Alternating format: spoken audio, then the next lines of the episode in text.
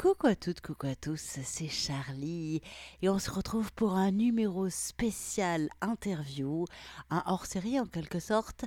Et l'interview aujourd'hui, c'est un grand entretien téléphonique que j'ai eu avec Juliane Dessé. Juliane Dessé, si vous êtes euh, un fidèle ou une fidèle des lectures érotiques de Charlie, vous la connaissez déjà. Je vous ai lu des extraits de pas mal de ses livres, notamment 10 bonbons à la menthe, 12 tours de vis, Iris Solemnis. Eh bien, cette fois-ci, vous allez découvrir l'autrice, vous allez l'entendre parler de littérature, parler d'érotisme, et surtout partager la passion qu'elle a et l'amour qu'elle a de la langue française. Alors, je vous laisse découvrir ce grand entretien que j'ai eu le plaisir d'avoir avec Juliane Dessé, autour de l'écriture et surtout autour de la littérature érotique. Voilà, j'ai lancé l'enregistrement. Eh bien écoute, je vais démarrer en te disant bonjour et ça va être le début de l'interview, ça te va? Très bien. Très bien. Bonjour Juliane Dessé, je suis ravie de t'avoir au téléphone. Je vais pouvoir te soumettre à la question, si je puis dire. Euh, merci de te prêter au jeu de l'interview XXL. On a, on a un long moment à passer ensemble pour euh, un peu mieux connaître euh, euh, ton univers, ton rapport à l'écriture, ton rapport à l'érotisme, et j'ai hâte d'en savoir plus. Tu vas bien? Très bien, je te remercie Charlie, je suis ravie de t'entendre.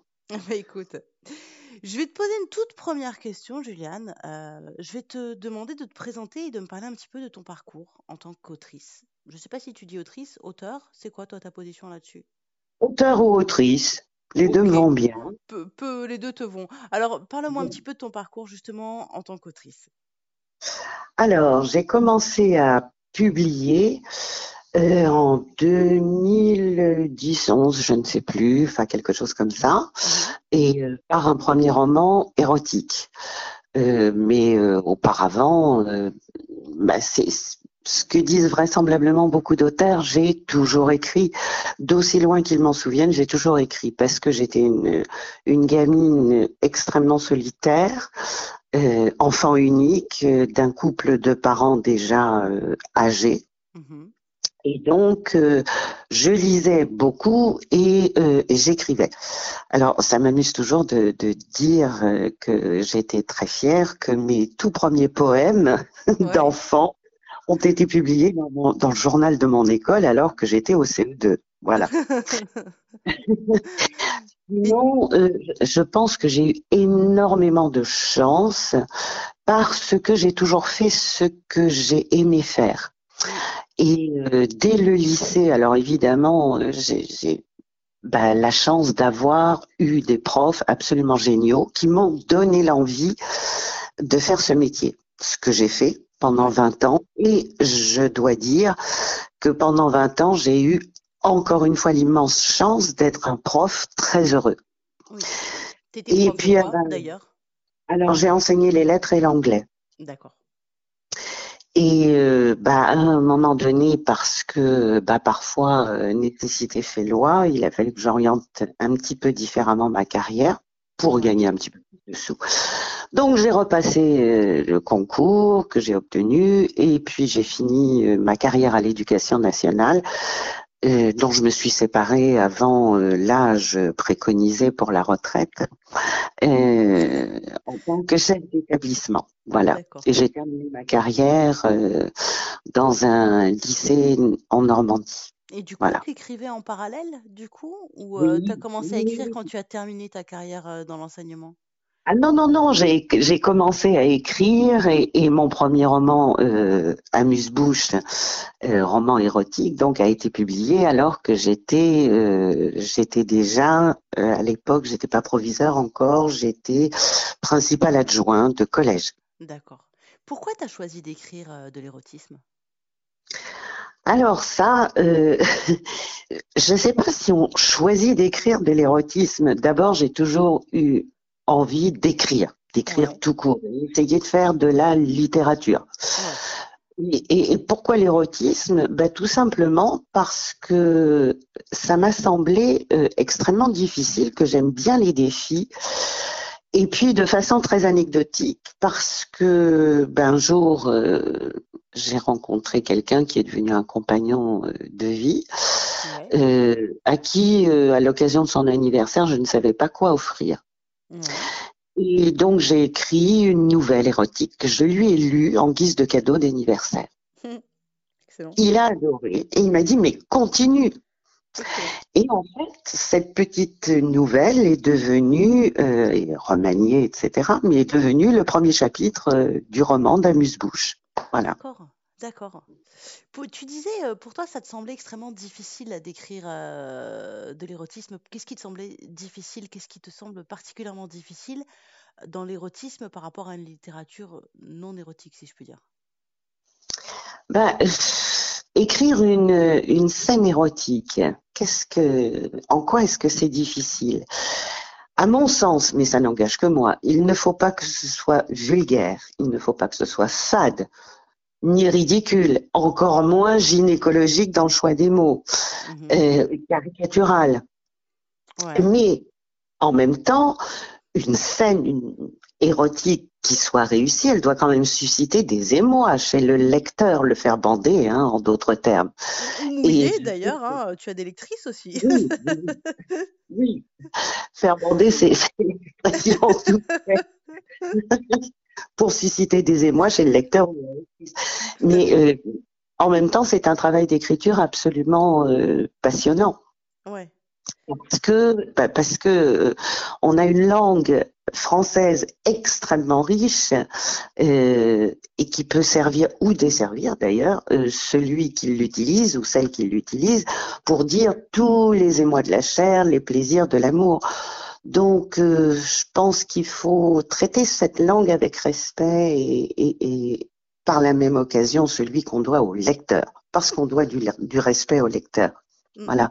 Il me semble, il me semble, et encore une fois, hein, ça n'engage que moi, qu'il faut conserver une certaine élégance du verbe et ne pas tomber dans l'écueil du pornographique graveleux, euh, de la vulgarité, ce que, ce que j'exècre. Voilà. C'est quoi pour toi la vulgarité dans l'écriture? La vulgarité, c'est alors de toute façon, euh, ça n'exclut pas le fait d'appeler parfois une chatte une chatte, ah bien évidemment. Mais la vulgarité, ce serait euh, n'utiliser par exemple qu'un un langage euh, relativement pauvre, enfin un vocabulaire relativement pauvre, et ce que j'appelle gynécologique, tu vois, ne parler que de vulve, de conde, enfin, etc., etc. Pour moi, c'est vulgaire.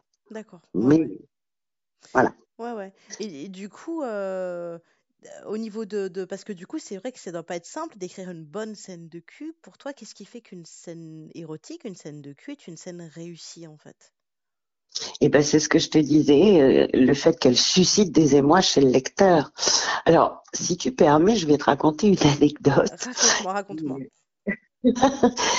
Euh, justement à propos des mois suscités chez les lecteurs. Euh, bon, ça m'arrive de faire des, des, des, salons, des dédicaces, et puis un jour en Normandie, sur un salon, une dame, euh, une petite dame d'un certain âge déjà, vient me voir mhm. pour me demander de dédicacer Amuse-Bouche qu'elle euh, qu'elle avait déjà. Et elle m'a confié, elle m'a terriblement émue cette dame parce qu'elle m'a confié que grâce à ce livre, dont elle avait lu des extraits à son mari, leur couple avait retrouvé un regain d'amour charnel. Parce que ça faisait très longtemps qu'ils vivaient euh, de façon très chaste, m'a-t-elle dit, parce que le monsieur était, était atteint d'une longue maladie. Et ça, ça a été, euh, enfin, c'est un, un, très beau souvenir, quoi. Je veux dire, c'est extrêmement gratifiant pour euh, pour l'auteur.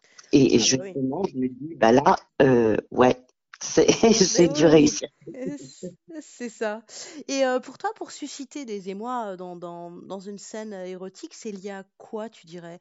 Il y a le choix de la langue, c'est lié à un rythme, c'est lié à la, une, mise en situation. Qu'est-ce qui, euh, pour toi, va à des détails de, de ressenti, à des détails émotionnels? Qu'est-ce qui va faire que ça va accrocher? Selon toi Je pense que c'est un petit peu tout ce que tu viens de, citer. Alors, les situations, bien évidemment, euh, même si on ne parle que euh, d'un couple euh, hétérosexuel qui fait l'amour un soir où il en a envie. les situations, alors bien sûr le choix de, la façon de le raconter, le choix du vocabulaire, des mots, le rythme, oui, bien sûr. Euh, il ne s'agit pas quand même d'endormir le lecteur. c'est pas l'idée. L'idée, au contraire, c'est de le maintenir éveillé et qu'il ait envie de continuer sa lecture. Voilà. Donc oui, c'est un peu tout ça. Ouais, ouais, c'est un peu tout ça. Il y a une différence pour toi entre la littérature et la littérature érotique? La différence? Ouais. Alors, ça, me... Comment dire euh, Ça m'agace, cette euh, Non, mais il ne devrait pas y en avoir. En fait. bah oui, oui. Dis-moi, dis-moi, j'adore. C'est complètement fou qu'on aime mettre les artistes, quels qu'ils soient, hein, je, je, parle de l'art en général, et leurs œuvres dans des cases. La littérature, elle, par définition, c'est toute œuvre écrite. Donc, ça ne devrait pas être condamné à l'enfer des bibliothèques. Et d'ailleurs, c'est quand même étonnant ce terme d'enfer. Je veux dire, ça en dit long sur la sexualité dans une société, enfin dans notre société judéo-chrétienne, où justement écrire sur le sexe, c'est forcément sulfureux, ah. voire une œuvre de Satan, et donc on condamne à l'enfer. C'est ça. Voilà. Oui, pour celles et ceux qui nous écoutent, qui... c'est parce qu'en fait, pendant, euh, il y a tout un, à la Bibliothèque nationale de France, euh, ce qu'on appelait les enfers, on classait toutes les œuvres interdites, donc les, dont justement les œuvres érotiques. Et c'est vrai qu'à l'heure actuelle, tu vas en librairie et tu cherches le rayon érotique, c'est effectivement un petit peu l'enfer de la librairie, tellement c'est petit, caché et mis à l'écart, quoi. caché, caché. Et puis, euh, ce qui est proposé en, termes de littérature érotique, enfin bon, euh, pour avoir fait euh, plusieurs FNAC, par exemple, plusieurs magasins FNAC, waouh, c'est bon. Ah, c'est pas, c'est pas fantastique, je suis d'accord. C'est un peu pauvre en fait. C'est on tombe, euh, c'est un peu pauvre.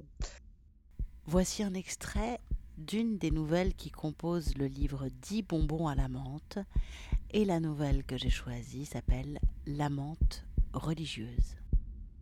Séville, Espagne, 1930.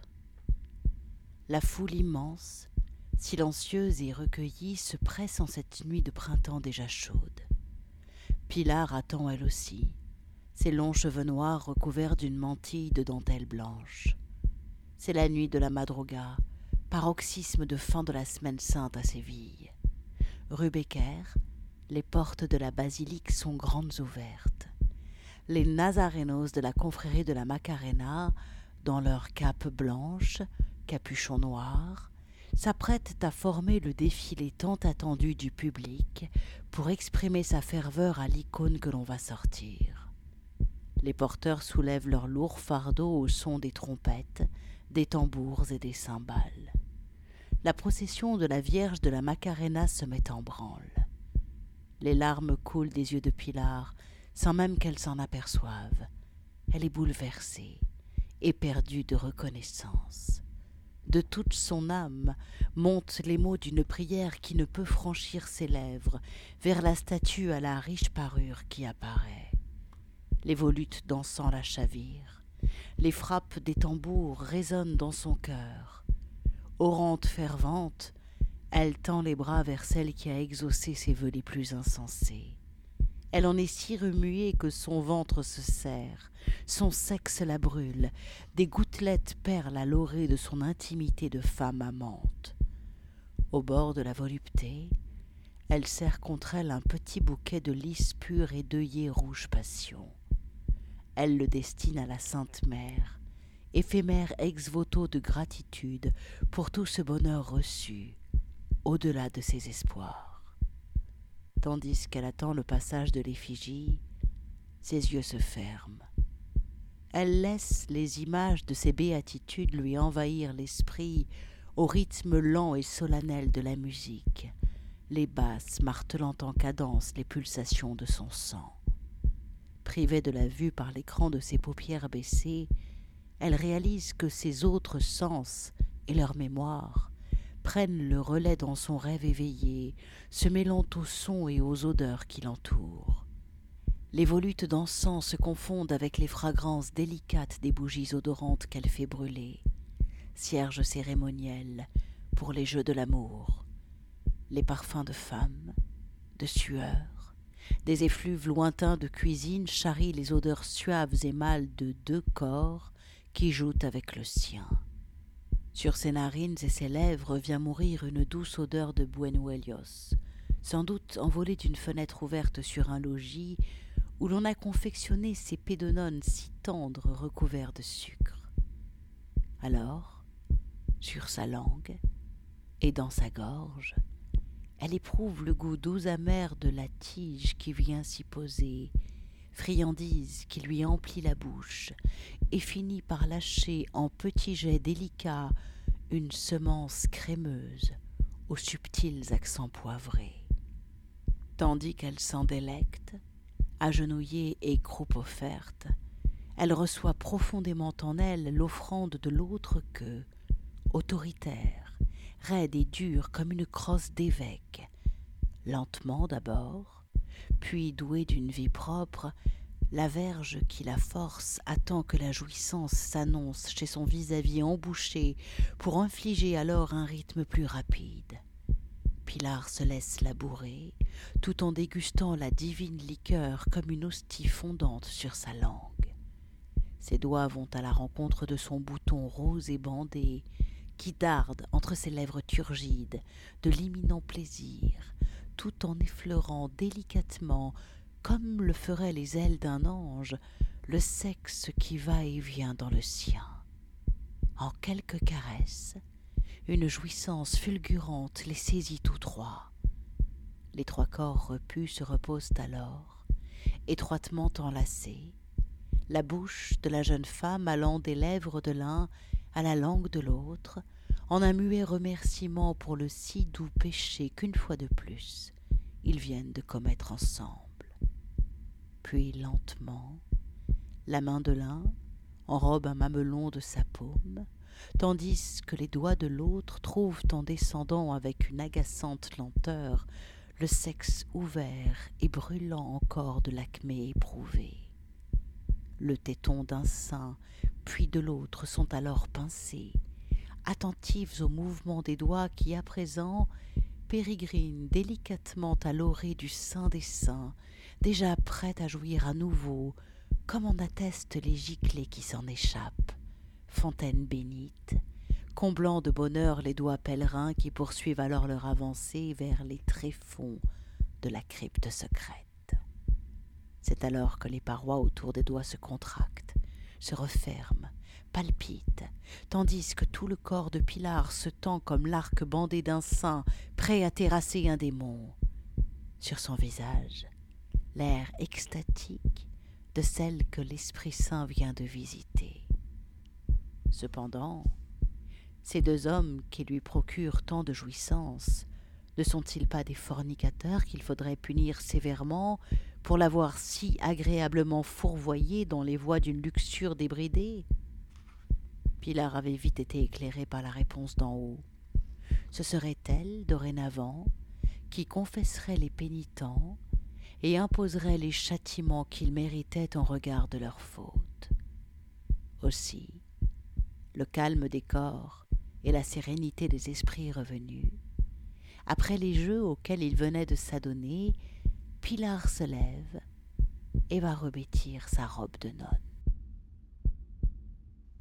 D'après toi, hmm, qu'est-ce que la littérature, érotique ou non, apporte au lecteur ou au monde, en fait, de manière euh, globale? De façon globale et, en pensant à tout, à tous les grands textes érotiques. Hein, euh, alors ça c'est pareil, ce qu'on appelle classique. Encore une case. Je veux dire, mais admettons, euh, je, je, crois euh, que, que, la littérature dite érotique, ça touche en fait à ce qui fonde l'homme avec un grand H, hein, l'humain. Que, parce que ça fait valser sans arrêt des pulsions de vie et de mort. Euh, je crois qu'en plus, c'est une littérature qui est subversive parce que ça bouscule de nombreuses valeurs, des croyances, ça bouscule l'ordre établi, ça bouscule les clichés. Euh, et donc, je pense que, que en ce sens, euh, ça apporte beaucoup parce que bah, ça donne matière à réflexion quand même, ce qui est subversif. Oui.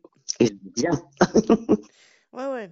Oui, c'est aussi des pistes peut-être pour sortir de ce qu'on nous a appris, qui était le bien, le mal, la morale, euh, euh Oui, et ce qui était. Oui, c'est ça, pour, pour venir un petit peu euh, mettre des coups de canif à l'ordre établi, en fait. voilà, c'est un peu ça. Enfin, Ouais, un peu beaucoup. Quand on pense à, à certains, encore une fois, grands auteurs de, enfin, classifiés de, dans, dans la littérature érotique, oui, bien sûr. Tu penses à qui? Oh, mais il y en a tellement. Euh, ah, Sade, Nin, Miller, euh, Oui, euh, quel que soit le, le, le siècle, euh, voilà, ça, ça de toute façon, ça a toujours existé. Donc, euh, c'est bien propre à, à, l'humain. De toute façon, euh, je veux dire, la sexualité, c'est quand même aussi euh, ce qui fonde l'humain. Alors après, en parler euh, et l'écrire, euh, oups. C'est quoi tes inspirations pour écrire? Je ne sais pas si j'ai des inspirations. euh, c'est tout en fait. J'ai envie de te dire. Ouais, c'est euh, des personnes euh, rencontrées qui ont pu faire des confidences et qui vont devenir un personnage de roman. C'est des situations euh, que que j'ai vues ou, imaginées, euh, des atmosphères, euh, des paysages. Enfin, tout tout tout est bon en fait. Ouais, ouais. Ouais, ouais. Et alors, tu as écrit pas mal de, romans et nouvelles érotiques, et tes deux derniers ouvrages sont des essais? Euh, autour de la sexualité. Il y en a un qui parle de la domination, euh, de la soumission masculine, plus exactement, donc de la domination féminine, de par le fait. Mais tu parles vraiment, euh, pour le coup, du principalement du rapport de l'homme à la femme, de l'homme soumis à la femme qu'il vénère. Et ton dernier ouvrage qui, lui, s'intéresse aux hommes qui se féminisent, si je ne dis pas de bêtises. Oui, plus généralement aux questions de genre, mais effectivement, euh, ce qui m'a intéressé, c'était d'aller cre- creuser un petit peu du côté de, ces hommes qui se féminisent et de, comment ça se passait euh, dans leur tête, j'ai envie de dire, dans leur psychologie et, et, et quelles étaient, j'ai essayé d'analyser un petit peu tout ça euh, bah, à l'aune de, bah, des mythes fondateurs, des textes fondateurs, euh, puisque de toute façon, euh, la féminisation, l'homosexualité euh, ont toujours été euh, bannis, réprimés, interdits, et que ça continue dans de trop nombreux pays du monde. Oui. Voilà. Donc, euh, à partir de, ce qui était intéressant, c'était d'aller à la rencontre de, de, de ces hommes, de les interviewer et, et après de voir un petit peu comment mettre tout ça euh, en, en, en perspective, en fait. Ouais, ouais. Qu'est-ce que... hum, euh, du coup, tu as écrit des essais avec vraiment des interviews, un gros travail de recherche. Tu as aussi écrit des fictions. Euh, Oui. tu as une préférence entre les deux? Est-ce que... Ou les deux t'apportent des choses différentes, j'imagine? Tu, tu- Quelle différence il y a et qu'est-ce que tu préfères? hein Vers où va ton... Vers où, vers où va ton cœur? Oh ben, mon cœur euh, balance entre les deux. Euh, écrire de la fiction, bon, ça c'est passionnant. Hein, c'est voilà, c'est ce que j'aime faire depuis toujours. Et puis euh, l'essai, c'est extrêmement intéressant parce que d'abord, effectivement, ça implique euh, beaucoup, beaucoup, beaucoup de recherche. Et ce qui a été euh, passionnant euh, dans l'écriture de ces deux, deux essais, c'était d'aller, j'ai envie de dire, sur le terrain à la rencontre, dans un premier temps, de, d'hommes qui se soumettent, donc des, des- des soumis dans le monde du BDSM, et dans un second temps, euh, mettre en perspective avec les hommes qui se féminisent toutes ces questions de genre qui sont, euh, j'ai envie de dire, très à la mode en ce moment, ou du moins dont les médias se repaissent. Oui, oui. Elles en fait plus. Ouais, ouais. Donc, on balance entre les deux, oui, oui, oui. Ouais. Est-ce que d'ailleurs, le fait de- d'avoir interviewé toutes ces rencontres avec tous ces gens peut t'inspirer aussi de nouvelles fictions à venir? Pourquoi pas? Pourquoi pas? T'es plutôt euh, autrice compulsive, t'écris non-stop pendant un mois, plus rien n'existe, tu perds 3 kilos, tu manges plus, tu fais qu'écrire, ou euh, tu écris euh, un peu tous les jours avec une rigueur, avec des horaires, ou comment tu fonctionnes au niveau de l'écriture? Je, je suis plutôt du genre besogneux. Ouais. Euh, j'essaie de suivre, enfin d'appliquer du moins le, le- le conseil de Zola qui disait nulla dies sine linea, pas un seul jour sans écrire une ligne. Je pense qu'il avait raison, pour la simple raison que le cerveau c'est un muscle comme un autre et que faut l'empêcher de rouiller à tout craint, quoi. Voilà. Mais donc oui, j'écris euh, tous les jours Ouais. plus ou moins, évidemment, hein, euh, mais et puis ça dépend aussi du chantier en cours. Oui. Il y a des, des... Bah, quand je fais des recherches, là, euh, je ne vois plus le temps passer. C'est vrai que j'ai un peu tendance à me noyer euh, et à m'apercevoir d'un seul coup que tiens, il fait nuit, euh, c'est bizarre. voilà. Mais non, je suis plutôt besogneuse, je dirais.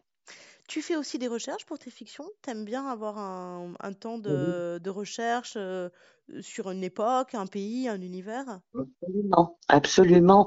Et euh, pour euh, 10 bonbons à la menthe, qui est un recueil de nouvelles dans lequel j'avais voulu faire le portrait de dix femmes dans des lieux et des époques du monde très très différents.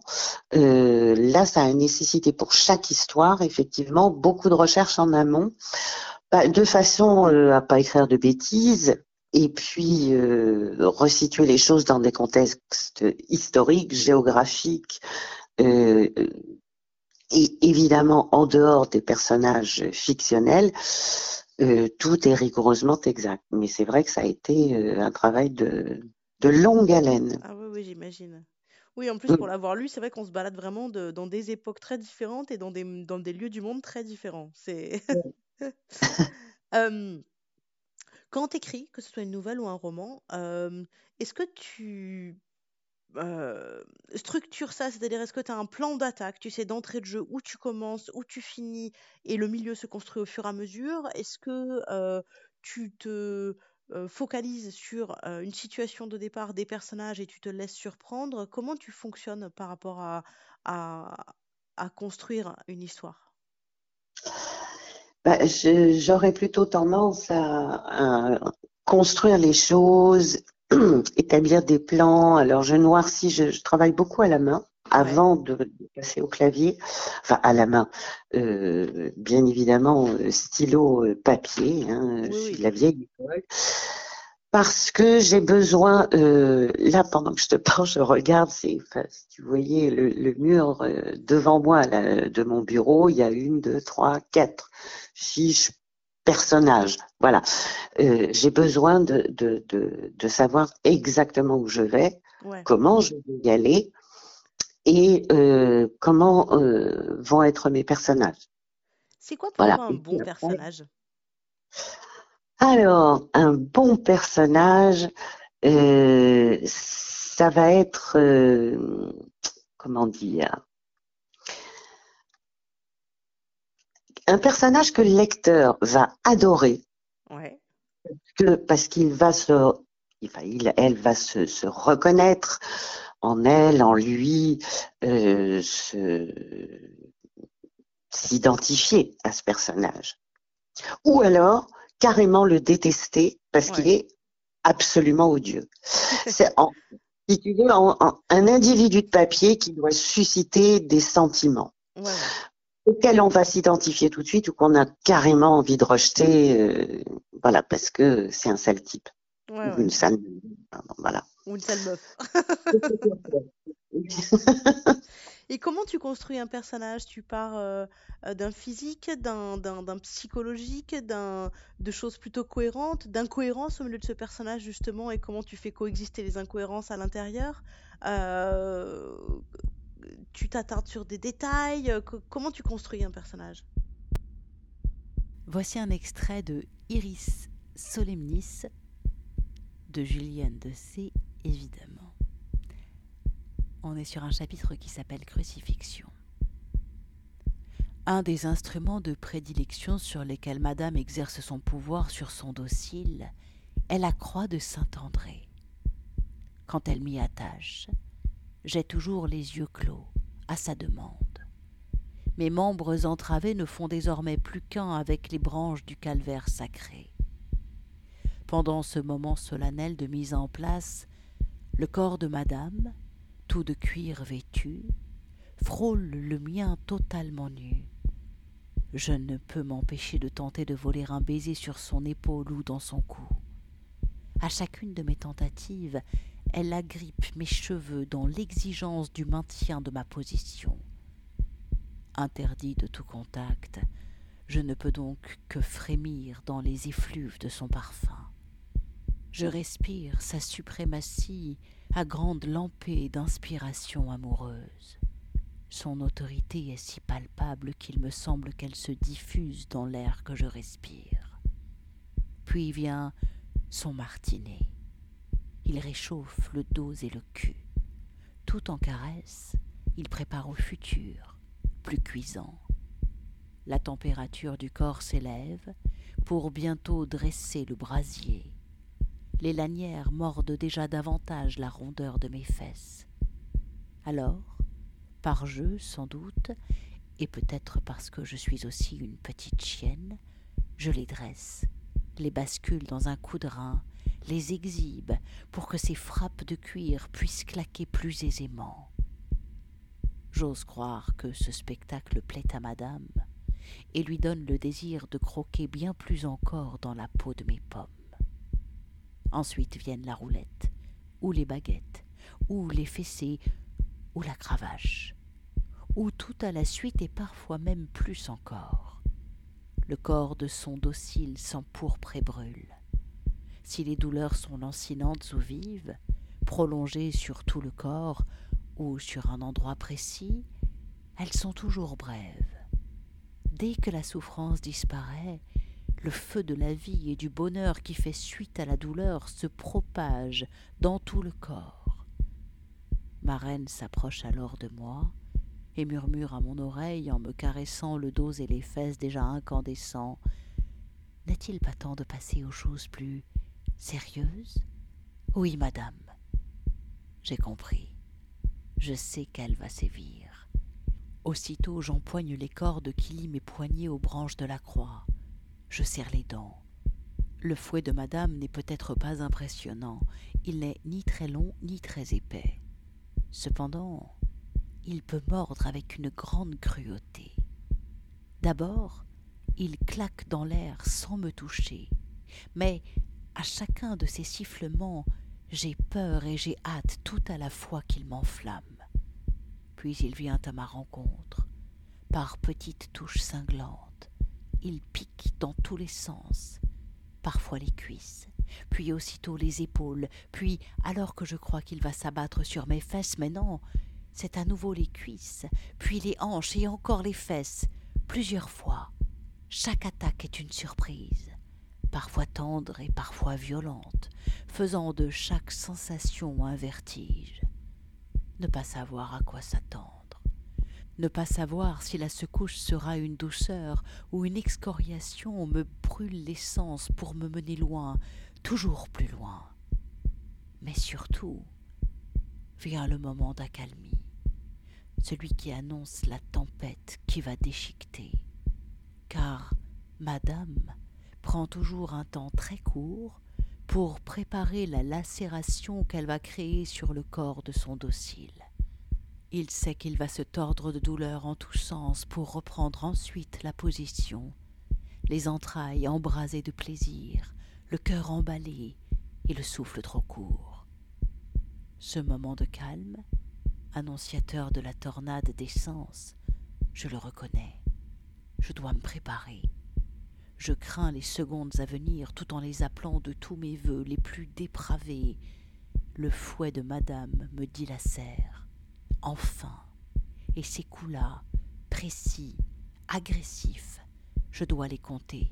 Douze, madame. Merci, madame. Sillon après sillon dessiné, le corps de son docile se transforme. Vingt-deux, madame. Merci, madame. Il est argile malléable sous les doigts agiles de sa maîtresse, toile en devenir, sous le pinceau qui le teinte de ponceau. Les yeux toujours clos, je sais qu'il devient œuvre d'art. Madame fait siffler le prolongement de son corps, de sa main qui fait volter ce fouet si gracile et pourtant si déchirant. Il grave dans ma chair effractée, suppliciée et émue de jolies stries purpurines, rondes bosses incarnates, ces hachures en relief vermeil de ma bienheureuse abdication.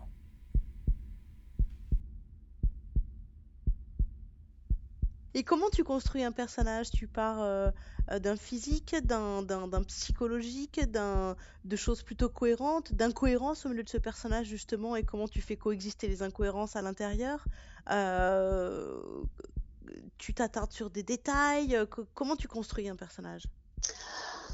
Alors déjà, il faut que je, enfin, on a des images en tête, que l'on soit écrivain ou lecteur d'ailleurs. Hein. Carrément. Donc, euh, j'essaie de, faire quelque chose qui soit parfois un peu un peu filmique, c'est-à-dire oui bien sûr je vais insister sur certains points de détail de son physique, euh, qu'il soit agréable ou, pas d'ailleurs. Ensuite, euh, ben, la psychologie, oui, c'est quand même important. quelles sont ses motivations pour agir à ce personnage-là? Euh, Qu'est-ce qui fait qu'il est comme ça? Euh, Alors, c'est pas forcément à chaque fois extrêmement détaillé, a fortiori dans une nouvelle où là, il s'agit de faire un récit court qui surprenne par une chute inattendue du lecteur qui va le surprendre. Toute la difficulté de la nouvelle.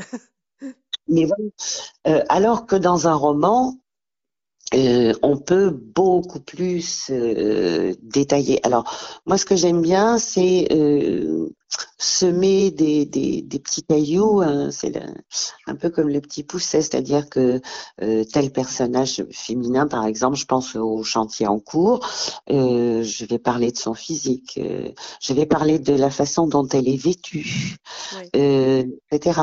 Et puis, paf, quelques quelques traits de, de, de sa personnalité profonde, de, de, de sa psychologie, et puis je vais passer à un autre personnage et puis je vais revenir euh, au premier, etc. Voilà, en semant comme ça des, des, indices qui font que peu à peu, dans le cours du récit, le, il ou elle va prendre forme. C'est ça, comme un puzzle, ça se, ça se constitue au fur et à mesure, en fait. De façon à ce que le lecteur puisse justement se forger une image dans sa tête un peu, un peu précise de, de ce, cet homme, cette femme dont il est question. Mm, mm. Quel conseil tu donnerais à quelqu'un qui rêve d'écrire? La curiosité avant tout. Euh, être curieux. Euh, et puis, euh, il faut, je pense, sans arrêt se, nourrir, absorber, être dévoré pour pouvoir, bah, pour pouvoir à son tour essayer de construire quelque chose qui soit cohérent. Euh, et quand je dis être curieux et, lire, c'est tout. Euh, dès les contemporains, il y a des œuvres absolument merveilleuses chez les contemporains. Euh, je suis fanatique de Pierre Lemaître, j'avoue. Hein, je savais que le deuxième volume là de du Grand Monde, la suite du Grand Monde allait paraître hier. Hier, j'étais libraire. les bouquins. voilà. Mais euh, c'est aussi aussi les, les, les, auteurs dits classiques, enfin qu'il faut lire et relire sans cesse. Enfin, mon maître absolu, c'est Maupassant. D'accord. Voilà, par exemple. Ah euh, Il y a pire, hein Ah oui, oui, c'est... Euh, ouais, ouais. T'as d'autres d'autres références comme ça ou d'autres inspira... enfin, inspirations littéraires? Bon, passant, donc, le maître, moi je connais pas le maître du tout, je connais pas Pierre le maître. Pierre Lemaître, c'est absolument génial. C'est un style. C'est alors là, si si tu aimes des personnages euh, forts qui sont alors forts dans leur psychologie, dans leur façon d'être, euh, de vivre, euh, c'est absolument génial. sinon, dans dans dans ceux qui que je considère comme comme des maîtres, Colette. Ouais. Voilà parce que parce que bâtir une, enfin moi je suis extrêmement admirative de, de, la façon dont il a bâti son œuvre. Et justement, comme je m'intéresse à la psychogénéalogie, j'ai trouvé génial que euh, il crée cette école naturaliste. C'était un psychogénéalogiste avant l'âge en fait. Euh, c'est vrai, parce que ça suit de génération en génération. On suit euh, une famille sur plusieurs générations, quoi. C'est euh. Et l'état euh, des parents, si je puis dire, qui se reproduit sur les enfants. Enfin, c'est l'histoire. Tu sais, les, les, pères ont mangé des raisins verts, les dents des enfants en, étaient, en ont été agacées, si je cite bien de, de mémoire. Donc, ouais, ouais. ouais, C'est génial. Ouais, donc ton conseil vraiment, c'est la curiosité et lire, lire, ah lire. Ah euh... Pardon, j'ai pas entendu ce que tu m'as dit. Euh, euh, mais je pense que c'est indissociable. Quand tu écris, tu, enfin, tu lis. Tu es complètement bibliomane. tu, tu, lis combien de bouquins par semaine? Par semaine? Ou par mois? Oh. Par mois, c'est tu, tu dévores? Euh, je lis beaucoup, oui, je sais pas, deux, trois. Enfin, ça dépend, ça dépend du, ça dépend du bouquin. Euh, le, celui que j'ai refermé là avant de, bah, de reprendre hier, après l'avoir acheté le, le dernier Pierre Lemaître, c'était euh, Microfiction 2022 de Régis Geoffrey. J'aime beaucoup cet auteur aussi. Mais alors, euh, 1000 pages. Enfin, il m'a fallu quand même. Euh, trois, trois, trois bonnes semaines pour le, pour le lire quand même. Oui, bah oui. Écrivain, est-ce que tu conseilles comme métier? Euh, métier, oui, euh, je suis d'accord sur le terme. Tu as raison, c'est un métier. Euh, c'est d'abord une passion, c'est d'abord enfin, quelque chose qu'on a toujours envie de faire. Et euh, si on veut le faire euh, correctement, il faut savoir quand même que c'est un travail très solitaire, de longue haleine et qui est souvent ingrat, malgré tout. Et, et ne pas espérer faire fortune avec, euh, sauf à s'appeler Lévi, euh, Musso ou, ou Harry, par exemple. Je suis pas du tout certaine qu'un éditeur vienne me proposer un jour 20 millions de dollars pour écrire mes mémoires, vois-tu? Bon. Euh, non, enfin, sérieusement, euh, si, si on, imagine un jour vivre de sa plume, alors d'abord, faut pas écrire de l'érotisme, hein, parce que ça reste une niche, malgré tout. Et puis, puis euh, bah, pour être extrêmement prosaïque, faut savoir qu'un auteur, il touche 8% brut, brut du prix public d'un livre, autant dire peanuts si on devait ramener un tarif horaire le salaire entre guillemets, euh, sachant qu'un livre c'est quand même le travail d'une bonne année, oui, d'une année en ce qui me concerne, euh, ça me permet un an pour écrire un livre. Oui, oui, oui, oui, entre neuf mois et un an, quoi. Euh, si j'avais que ça comme, enfin, pour vivre, je pourrais même pas m'offrir un pain au choc, quoi. Tu disais métier, je suis d'accord avec le mot. T'entends quoi dans ce mot métier, d'ailleurs, quand je, quand je te demandais euh, si tu conseillais comme métier?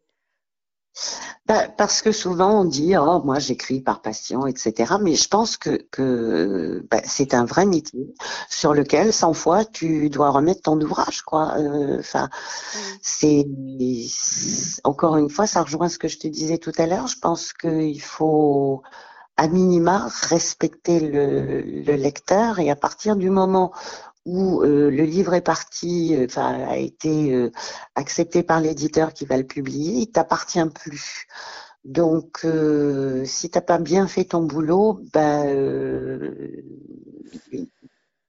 vendre, ça va pas, enfin, voilà. Ouais, C'est, ouais. ouais. Ce sens, c'est, C'est difficile d'ailleurs le moment où le livre part et où il ne t'appartient plus? Ou au contraire, c'est un, c'est.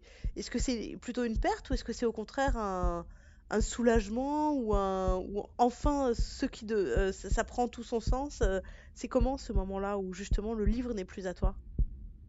Voici un extrait d'une des nouvelles qui composent le livre de Juliane de C qui s'appelle 12 tours de vis. La nouvelle s'appelle Court-circuit, envie, luxure.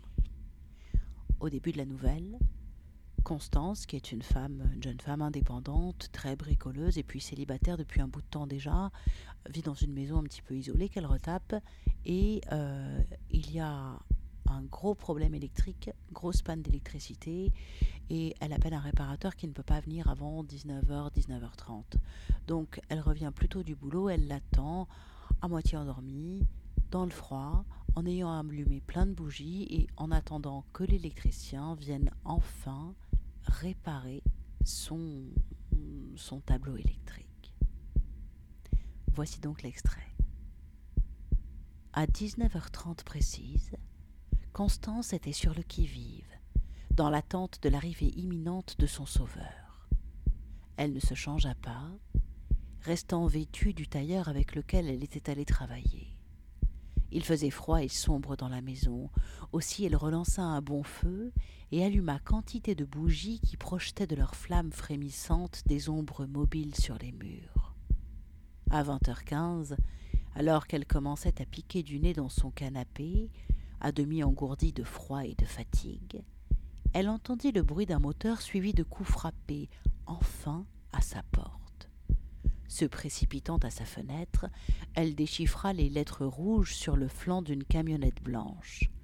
Olivier Ledoux, électricité, plomberie, serrurerie, dépannage, suivi du numéro de téléphone qu'elle avait composé le matin. Elle s'était attendue à un monsieur d'âge mûr et bedonnant, en bleu de travail, crayon fiché sur une oreille, mégot au bec. Elle découvrit sur le pas de sa porte un quadrat très mince, assez grand, au profil fin et racé, le regard d'un brun velouté. Euh, Désolé pour le retard. Vous êtes a priori ma dernière cliente. Alors, ce tableau électrique. Euh, Par ici, balbutia la jeune femme, surprise. Elle songea en son fort intérieur que son imagination lui inspirait parfois des clichés ridicules et totalement éculés. Olivier Ledoux posa sa caisse à outils afin d'ôter son blouson. Il ne portait dessous qu'un t-shirt fatigué qui épousait une musculature agréable à l'œil, un peu sèche. En une fraction de seconde, Constance vit les bras nus aux biceps fermes se refermer sur elle. Elle se sentit rougir et guida l'artisan à l'aide d'une lampe torche vers le lieu du désastre. Allons, ce n'est pas si grave. Vous pouvez rester et m'éclairer avec votre lampe? Je ne devrais pas en avoir pour très longtemps. Constance obtempéra, s'assit sagement sur un tabouret derrière Olivier Ledoux, maintenant le faisceau lumineux fixé sur le tableau qu'il entreprit de réparer. Elle put à loisir détailler cet inconnu qui s'offrait à son regard. Le cou était gracile, la nuque effleurée par des mèches de fins cheveux châtains et raides. Le dos tenait les promesses athlétiques entreaperçues auparavant. Un sportif sans doute. Sportco ou salle de muscu? Les petites fesses, serrées dans un jean délavé, saillaient agréablement sur les hanches étroites. Lorsqu'il tournait la tête, elle devinait une barbe naissante de fin de journée qui venait ombrer les joues, accentuant les contours et les creux d'un visage taillé à la serpe. Tout à son observation, Constance ne vit pas le temps passer. La nuit était tombée. Soudain la lumière jaillit brutalement, aveuglante après l'engourdissement de la plongée dans la pénombre. Et voilà, dans moins d'une heure, vous aurez à nouveau du chauffage et vous pourrez faire fonctionner vos plaques de cuisson. Formidable, merci beaucoup. Il est tard, je peux vous offrir un verre avant que vous ne repartiez? Ah, ce n'est pas de refus. J'ai eu une journée de folie. Constance désigna le canapé du geste, s'affaira à sortir verre, apéritif et amuse-bouche qu'elle déposa sur le guéridon du salon. Elle ressentit d'un coup qu'elle avait faim et vraiment froid. Le feu n'était déjà plus que braise rougeoyante dans la cheminée. Elle ajouta une bûche. Comme les bougies brûlaient encore, elle n'alluma qu'une petite lampe à l'abat-jour fuchsia qui colorait l'atmosphère de reflets incarnats. Elle lui servit un whisky et s'offrit un verre de rosé. Ils trinquèrent au retour de la fée électricité. Combien lui devait-elle? Elle avait aussi sorti son chéquier. Il lui enverrait plus tard sa facture. Constance alla vérifier la bonne mise en route du convecteur. Elle avait les mains glacées. Tenez, sentez par vous-même, lui dit-elle en se rasseyant près de son hôte, posant le bout de ses doigts gourds sur l'avant-bras nu et tiède d'Olivier. Leurs regards se croisèrent. Il sourit. Pour toute réponse, il lui prit la main pour venir la poser doucement sur sa poitrine sous le t-shirt. Le cœur de Constance se mit à battre un peu plus vite, ses joues s'empourprèrent plus encore. Sous le coton délavé, la peau était glabre, et elle en perçut, comme une jolie surprise, l'incroyable douceur la chaleur qui régalait sa paume si froide. Elle ferma les yeux pour mieux savourer la sensation, se laissa aller sur le dossier du canapé, les jambes légèrement entr'ouvertes. Son corps semblait s'éveiller après un long sommeil. Se pouvait-il qu'elle eût soudain envie de cet homme qu'elle ne connaissait pas? Se refusant à toute pensée rationnelle, elle s'abandonna lorsque la bouche d'Olivier vint doucement à sa rencontre. Les lèvres minces cueillirent les siennes, qui s'entr'ouvrirent, lui offrant à déguster une langue curieuse et câline, en un baiser qui n'en finit plus. Une main rugueuse se posa sur son genou, remonta lentement le long de sa cuisse. Après avoir fait crisser le bas, la main s'attarda sur la peau délicate, dont elle semblait évaluer le grain sur la chair pâle, juste au-dessus de la dentelle de la jarretière. Constance fut prise d'un vertige. Des éclats de couleurs vives fusaient sous ses paupières closes. Son souffle trop court la faisait halter comme un jeune chien. Ses doigts, qu'elle ne contrôlait plus, s'enivraient de leur déambulation sur le torse, le ventre ferme, avant de retourner vers une épaule souple et nerveuse. Les lèvres d'Olivier, pérégrines en quête de sacré, eurent au fait de forcer les tissus fins qui recouvraient les seins menus pour en dévoiler adroitement les pointes roses et saillantes. Parcourue des frissons du plaisir d'être savourée, elle dardait entre les dents qui les mordillaient. La main de Constance poursuivait elle aussi sa balade, exploratrice aventureuse. Glissée dans le jean usé un peu lâche, elle modela les rondeurs des fesses paumées, mousseuses d'une légère pilosité en leur centre. Poursuivant plus avant, elle contourna la hanche pour s'immiscer sous le boxer et s'empara du sexe, dont elle estima la raideur alliée au soyeux de son enveloppe. Contrastant avec celle de tout son corps, la peau de la main d'Olivier semblait aussi râpeuse qu'une langue de chat. Lorsqu'elle trouva le chemin de l'entrecuisse de la jeune femme, celle-ci la reçut avec ravissement. Elle s'étonna d'éprouver du plaisir à se sentir égratignée par ses doigts inquisiteurs que son fruit, déjà gorgé de suc, appelait de ses voeux. Constance eut la fulgurante impression, en un émerveillement étonné, que jamais elle n'avait été saisie par un désir d'une telle intensité. Tout son corps réclamait celui de l'homme qui à présent la doigtait avec une science accomplie du plaisir féminin. Sous la caresse des doigts rêches, ses lèvres se gorgeaient d'allégresse, tandis que des flux ardents liquéfiaient son antre. Elle exigeait en elle cette queue qu'elle tenait toujours entre ses doigts, recueillant les gouttelettes claires qui s'en échappaient pour mieux en agacer le sommet rose. Les battements de son cœur emballé cognaient à ses oreilles, le sang empourprait ses joues, boursouflait toutes ses lèvres. Sa bouche s'asséchait, tant sa respiration devenait saccadée. Ses cuisses se raidissaient, s'ouvrant grand en un muet appel. qu'ils la prennent, qu'ils la pénètrent et la labourent, qu'ils l'envahissent, qu'ils l'emplissent et remuent en elle, qu'ils viennent cogner le tréfonds de son ventre, qu'ils la baisent. Vite. Elle ne s'appartenait plus. Son corps affolé, réduit, vaincu, réclamait d'être comblé, éprouvant douloureusement le vide de son intimité de femelle en rute. Toute volonté consciente s'en était allée, toute pudeur abolie. L'urgence du besoin impérieux d'un sexe en elle, de mains sur elle, de la bouche gourmande de cet homme sur la sienne la faisait défaillir. Ses yeux se révulsaient. Elle se noyait dans l'abandon, bouche ouverte sur un cri muet, voguant à la dérive de ses sensations. Ses mains agrippaient convulsivement le dos d'Olivier sous le t-shirt relevé, lui infligeaient les éraflures saccadées de son trop-plein d'envie. Il fallait qu'il la couvre, chatte en chaleur qui réclame un mal avec obscénité. Il fallait que son corps fasse ployer le sien de tout son poids, de toute sa stature, pour qu'elle se sente possédée, petit animal pris au piège de sa convoitise. Qu'il la bouffe, qu'il la dévore, la malmène, la rudoie, la fasse gémir, la fasse jouir. Elle errait, désirante et perdue dans un ailleurs où elle n'était plus qu'un sexe incandescent, bavant le jus chaud de son avidité.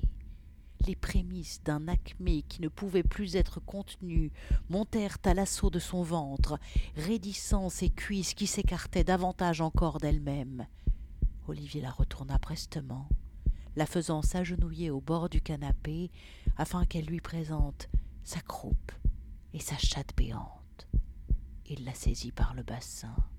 Enfin, il allait l'enfiler, la percer, la remplir. Enfin, elle allait donner libre cours au plaisir furieux qui roulait dans son ventre palpitant pour se laisser submerger par cette déferlante voluptueuse.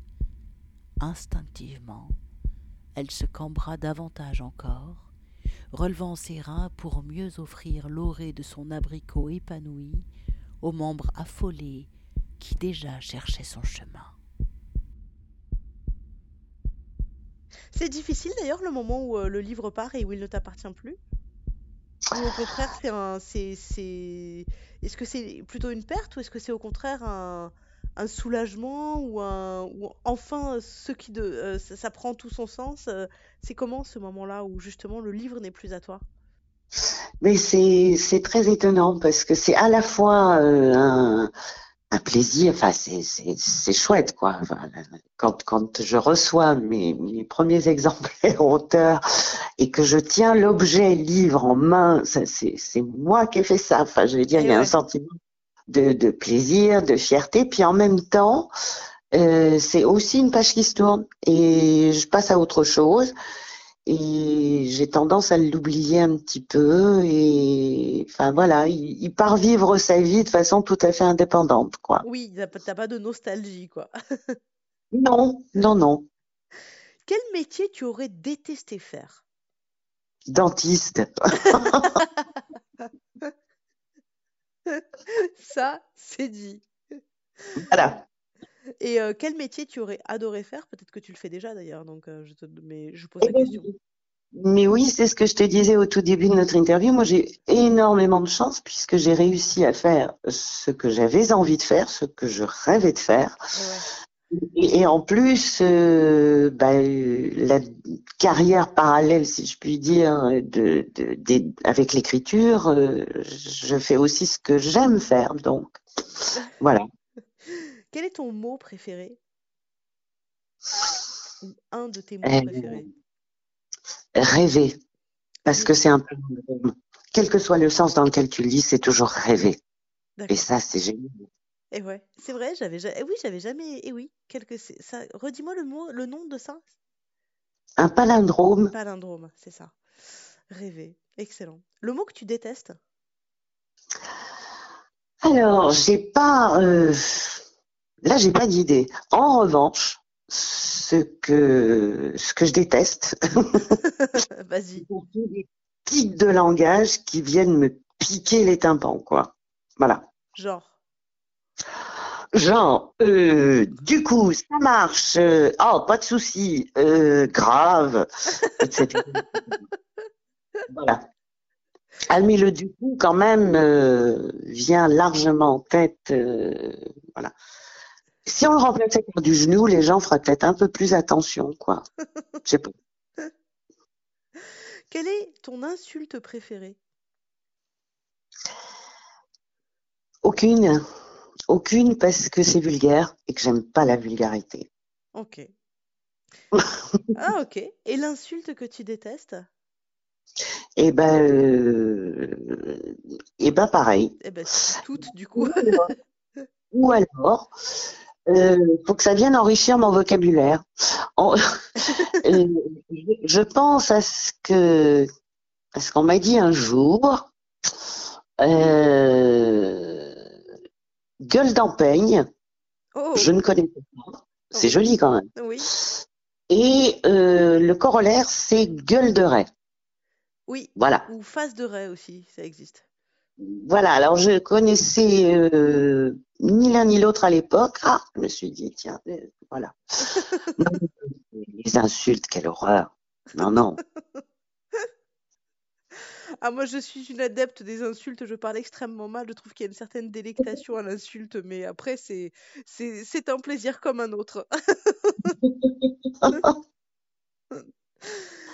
Si, est-ce que je peux te demander euh, trois livres que tu conseillerais? Trois livres qui soient euh, de l'ordre de l'érotisme ou pas de l'érotisme d'ailleurs, euh, peu me chaud, mais trois livres que tu conseilles. Euh, papa, papa, papa. Alors, on a évoqué euh, les, les grands écrivains euh, qui, qui étaient euh, mes maîtres, dont je ne peux que conseiller tous les ouvrages. Alors, peut-être dans ce qui est plus contemporain, enfin, bien que je ne suis pas persuadée que ça se lise encore beaucoup, mais peu importe, des livres qui ont compté pour moi. Ouais, Euh, parce que euh, parce que c'était initiatique, par exemple. Alors là, je pense à Alexis Zorba de Kazantzakis. je connais pas du tout. Euh, bah si tu connais forcément Zorba le grec, l'adaptation au cinéma. Oui. Ah, oui, l'adaptation au cinéma. Alors, c'est quand t'as dit le nom, d'un coup, je me suis dit, euh, mais il me manque un bout. Donc, c'est Zorba, en fait. Oui. Ok. Et Alexis Zorba de Kazantzakis, c'est enfin, un, des plus beaux romans initiatiques. euh, voilà. J'ai une amie qui l'a lu il y a pas longtemps et qui m'en a, qui me l'a conseillé et qui m'a dit que c'était absolument sublime, en fait. Vraiment. Euh, pour moi, un des plus beaux romans d'amour contemporain, c'est Belle du Seigneur. Et Euh, euh, Cohen, si je dis pas de bêtises. de. Mais, mais ça, et, et tu vois, ça, ça rejoint un petit peu ce qu'on disait à propos des personnages. Euh, moi, je suis une inconditionnelle, je l'ai déjà lu trois fois, et je pense que je le relirai encore une fois, euh, certainement avant de mourir.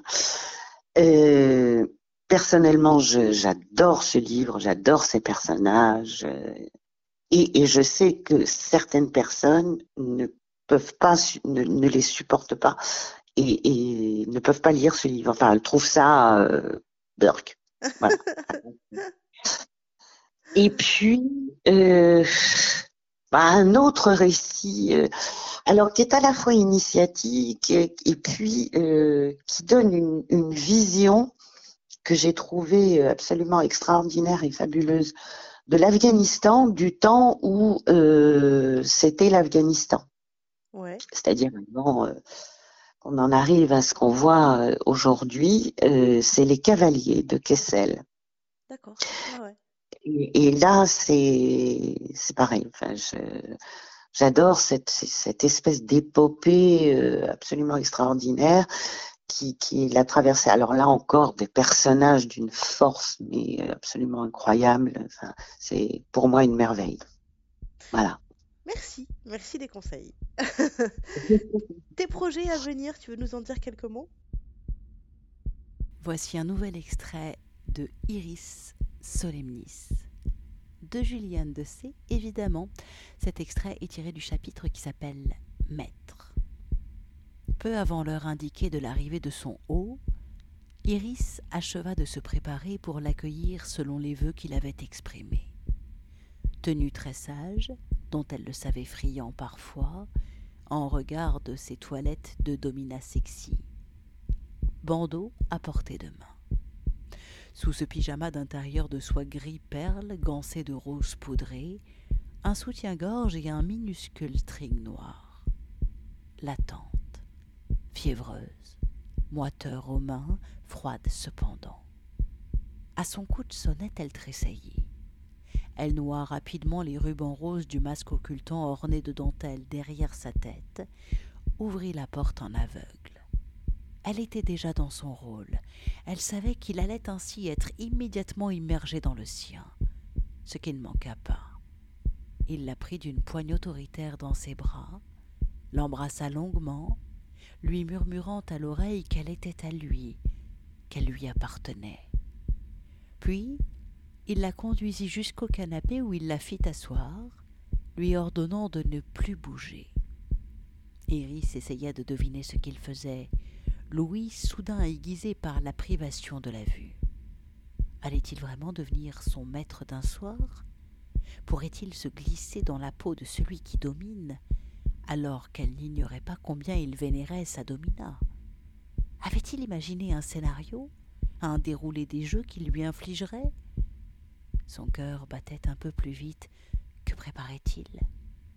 Bruit divers, de tissus froissés, se déshabillait-il? De fermeture éclair, d'objets non identifiables manipulés, enfin celui familier d'un disque que l'on insère dans la chaîne. Avait-il apporté un CD ou bien avait-il pioché dans sa discothèque? Elle ne reconnut pas le compositeur des notes qui s'élevèrent dans la pièce. Elle aurait dû se douter qu'il allait le lui demander, et devant son ignorance, il lui annonça d'une voix un peu rauque qu'elle méritait pour cela d'être corrigée. La saisissant par les épaules, il la fit se lever. Il lui ôta sa veste et son pantalon pour la découvrir à demi nue. Elle tenta de s'approcher de lui désireuse de le sentir, de l'embrasser encore. Il arrêta son mouvement d'une paume déjà despotique et très prestement lui lia les poignets. Tu réponds de En tout cas, elle ne pourrait que bouger ses deux bras ensemble devant elle. Olivier la dirigea de façon à l'allonger à demi sur sa table, bras liés étendus devant elle. Précautionneux toutefois, il déposa un coussin sous son visage, s'assura que son buste reposait avec le moins d'inconfort possible sur le bois du meuble. Il lui lia les chevilles au pied de la table, comme elle le faisait elle-même quand elle l'attachait de cette façon. Ainsi, Iris savait bien qu'elle exhibait à sa convoitise la vision de ses reins exposés, sexe ouvert, sous les quelques centimètres de dentelle, à sa disposition, à sa seule merci. Pourrait-il y résister longtemps? Songea-t-elle amusée un instant de cette pensée.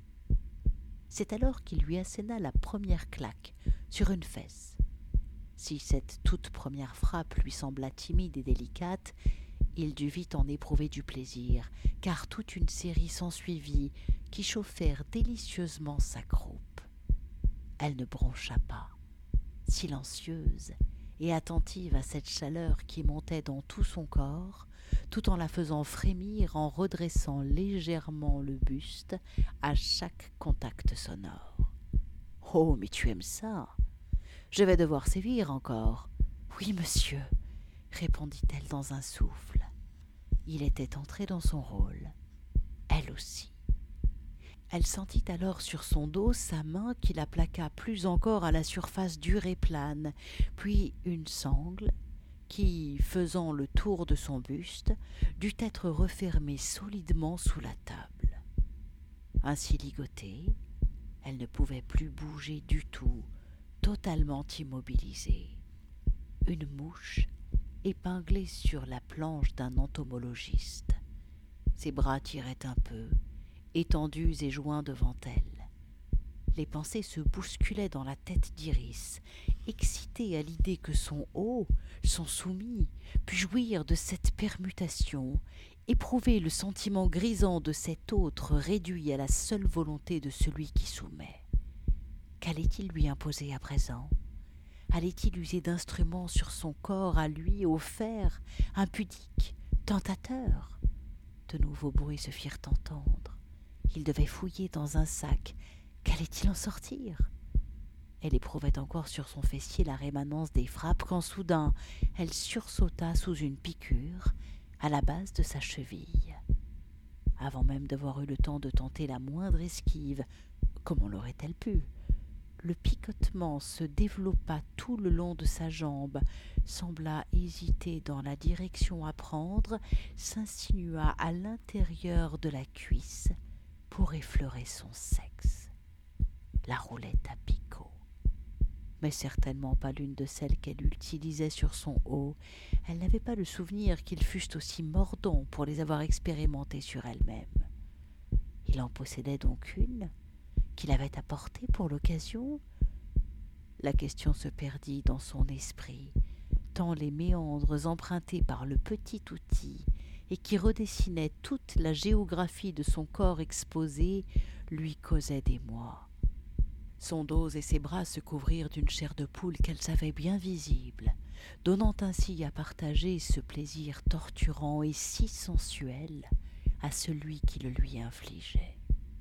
Sa respiration s'était accélérée. Quelques gémissements s'échappèrent de sa gorge quand la chair délicate de son entrejambe recevait les agaçants picotis. Tes projets à venir, tu veux nous en dire quelques mots? Alors, les projets à venir, eh ben, euh, un manuscrit euh, en cours d'écriture qui est commencé, euh, enfin qui commence très doucement et qui cette fois ne sera pas, enfin ce sera un roman pas du tout érotique. Ouais. Et qui, qui parlera, tu seras dans quel euh, euh, dans quel genre, si, si c'est un roman de genre, ou alors tu parleras de. Est-ce que, est-ce que tu veux en dire un peu plus ou tu veux garder la surprise pour quand ça sera le moment? Bah écoute, euh, pour l'instant j'en suis euh, au, tout début. Euh, tout ce que je peux dire, c'est je, je, vais essayer de raconter l'histoire de, de femmes de génération en génération, ouais. en partant de la fin du 19e siècle pour arriver à nos jours et surtout essayer de montrer comment certaines violences subies euh, peuvent malheureusement se répéter. Euh, voilà, il y a une espèce de, fatalité. Transmission, euh, de transmission généalogique en fait. Voilà, c'est un l'idée générale. voilà.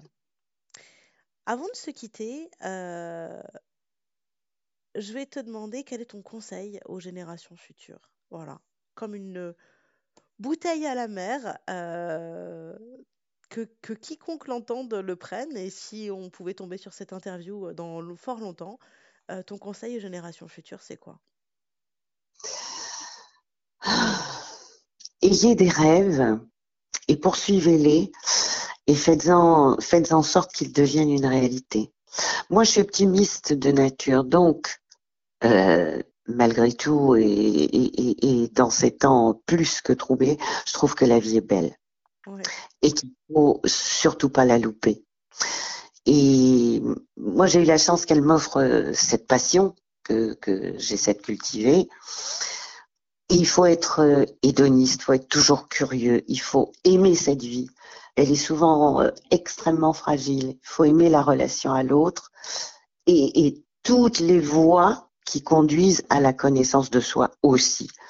Et ben, j'ai envie de dire que l'érotisme, c'en est une parmi tant d'autres. Ah oui, carrément. Vraiment, oui, oui. Eh bien, écoute, merci beaucoup, Juliane, Juliane de C, euh, de ce moment passé avec toi. Euh, au plaisir de te retrouver. Et puis, et puis, il y aura bientôt des podcasts sur tes prochains écrits. Et Vraiment, merci de ce temps passé en ta compagnie. Merci à toi, Charlie, et j'espère à très bientôt. Ça marche, je t'embrasse, à bientôt. Au revoir. Au revoir. Eh bien voilà, cet entretien avec Juliane C est terminé.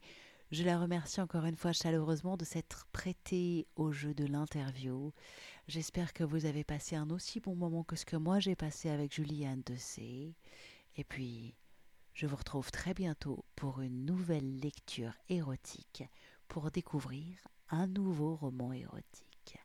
Prenez soin de vous, vous pouvez reprendre une activité normale et si vous voulez tout plein de liens, retrouver euh, les livres euh, dont je vous ai lu quelques extraits, tout ça, ça sera sur mon site, sur l'article qui présente l'interview grand format de Juliane de C que vous venez d'écouter.